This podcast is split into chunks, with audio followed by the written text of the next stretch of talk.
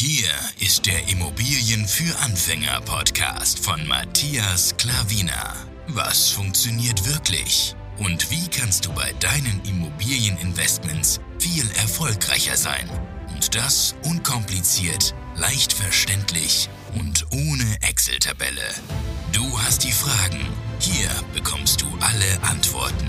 Und jetzt dein Gastgeber im täglichen Kampf gegen komplizierte Wissensvermittlung, Mythen und ängstliche Herangehensweise bei Immobilieninvestments. Matthias Klavina. Hallo und herzlich willkommen. Schön, dass du wieder eingeschaltet hast. Es freut mich wie immer wirklich sehr, dich wieder begrüßen zu dürfen. Es ist wirklich so, sonst würde ich es nicht sagen. So, in diesem Video gehe ich auf drei Dinge ein, wo ich immer ähm, gefragt werde von Leuten, die ähm, ihre Immobilien neu vermieten wollen, beziehungsweise neue Mieter suchen, ja. Es gibt drei Dinge, die öfters fallen. Deswegen möchte ich hier das mal verewigen und sagen, wie ich das so sehe, wie ich da herangehe und was ich darüber denke. Ja? Also, wenn du gespannt bist, was für drei Dinge das sind, wenn es um deine potenziellen neuen Mieter geht, dann bleib gerne dran. Bis gleich.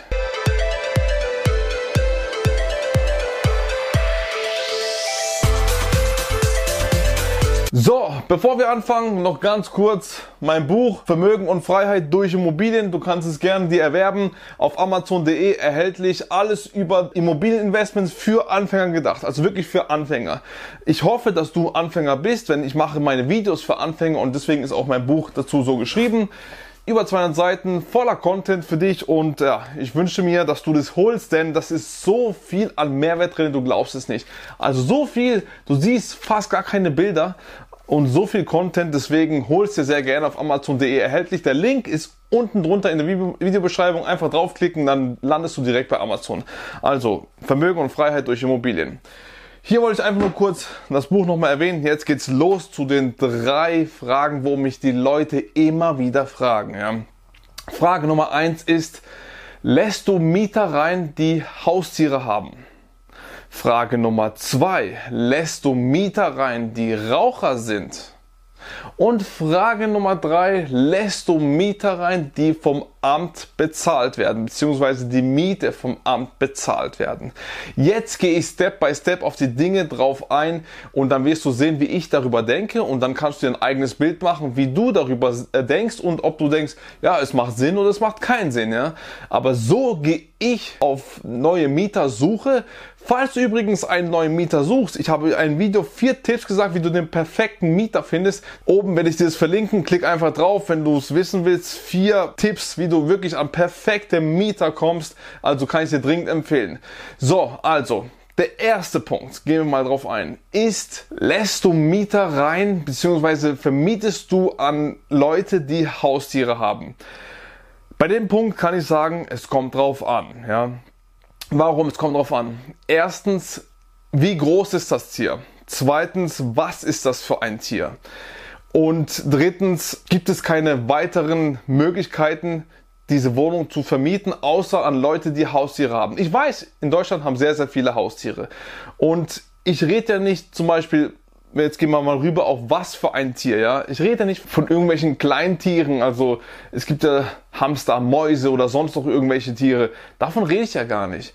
Aber wenn jemand jetzt kommt und sagt, ich habe einen Hund, bei uns gab es schon öfters, wir haben Schäferhund, wir haben Rottweiler, wir haben Labrador, so welche Tiere. Und ich habe Katzen, ich habe mehrere Katzen. Und da musst du halt entscheiden, nimmst du die Mieter oder nimmst du die Mieter nicht. Wie gesagt, hast du mehr Nachfrage, wo potenzielle gute Mieter sind. Wenn du in guten Lagen gute Wohnungen vermietest zu guten äh, Preis, dann findest du auch viel, viel mehr Mieter, wo zum Beispiel, wenn du es jetzt nicht magst, ohne also Haustiere. Ja? Deswegen, du musst entscheiden. Ich sag so, wenn jemand kommt mit Kleintieren, dann ist ganz klar, dann können wir darüber reden. Wenn jetzt jemand kommt mit einem Chihuahua, dann sage ich, hm, Chihuahua sind die ganz kleinen Hunde. Dann überlege ich mir, ja. Wenn sonst alles andere stimmt, ein gutes Einkommen, gute Schufa-Auskunft vom Vorvermieter Angaben geben, der Vorvermieter sagt uns, äh, ja, mit dem war alles tiptop, war alles in Ordnung, dann können wir auf jeden Fall darüber reden.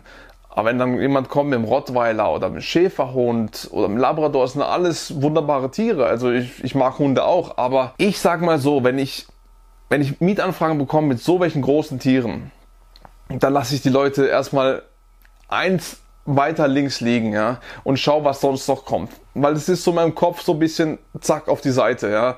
Weil, ja, so große Tiere können dir halt einiges ruinieren da drinnen und ähm, auch wenn sie meistens lieb sind, aber wer weiß, was da drinnen passiert und ähm, ja, man weiß es halt nicht und es ist halt immer etwas anders, wie jemand entweder ein kleines Tier hat oder gar kein Tier hat und deswegen, wenn alles andere stimmt, dann halt es mir im Hinterkopf. Wenn die alle anderen Sachen nicht stimmen, ja, dann ähm, sind sie sowieso fast ausgeschlossen. Ja. So gehe ich halt vor, wenn jemand mir sagt, ich habe Haustiere. Natürlich, wenn du eine scheiß Wohnung vermietest, also die Wohnung nicht in gutem Zustand ist, in einer schlechten Lage ist und dann kommt ein, zwei, drei Mietanfragen nur und alle drei haben große Hunde, dann sagst du natürlich, nimmst du lieber so jemanden, anstatt dass du die Immobilie leer stehen lässt, oder? Das ist ja ganz klar. Deswegen ist es komplett unterschiedlich, aber so sehe ich das. Ich tue nie in schlechten Lagen investieren, deswegen habe ich gar, gar nicht so diese, ähm, diese Kriterien, so ich habe nur ein, zwei, drei, vier, fünf Anfragen und alle haben große Tiere und ich muss jemanden unbedingt reinlassen. Das ist ja überhaupt nicht der Fall bei uns, deswegen, das ist bei uns ausgeschlossen. Aber wenn du so einer bist, würde ich dir auf jeden Fall nicht raten, in schlechten Lagen zu investieren. Aber wenn du es tust, dann hast du natürlich kaum eine Wahl, so Leute reinzulassen, die mit großen Tieren dastehen halt. Ist auf jeden Fall besser als, ja, die Immobilie leer stehen zu lassen, ganz klar. Bei uns wir haben auch schon Ausnahmen gemacht, weil alles andere gestimmt hat und von daher eben, weil auch kleinere Tiere dabei waren. Und ähm, wir sind auch immer in Überlegungen, die Leute reinzulassen. Auch wenn Leute kommen ohne Haustiere, dann überlegen wir auch, ja, vielleicht können wir sie doch nehmen. Es ist halt je nach Situation und deswegen gibt es bei mir so, es kommt immer drauf an. Ja, du musst halt für dich den besten Weg finden. Ja, das sind aber so Step by Step paar Punkte, wo ich dir jetzt mitgeben konnte. Ja.